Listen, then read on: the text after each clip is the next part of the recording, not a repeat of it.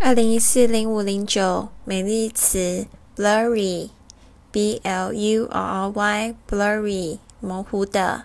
它原本这个词源呢是 b l u r，就是指呃当名词是指模糊，当动词的时候是把什么东西弄模糊了 blur blur。但是今天讲的这个字是形容词 blurry。用的蛮多的，比如说我们今天的这个例句是：这个角色看上去有些模糊。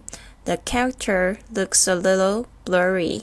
The character looks a little blurry. 啊，这个角色 the character character 也是一样，c 不要念的太重哦。The character looks a little little blurry blurry. OK，好。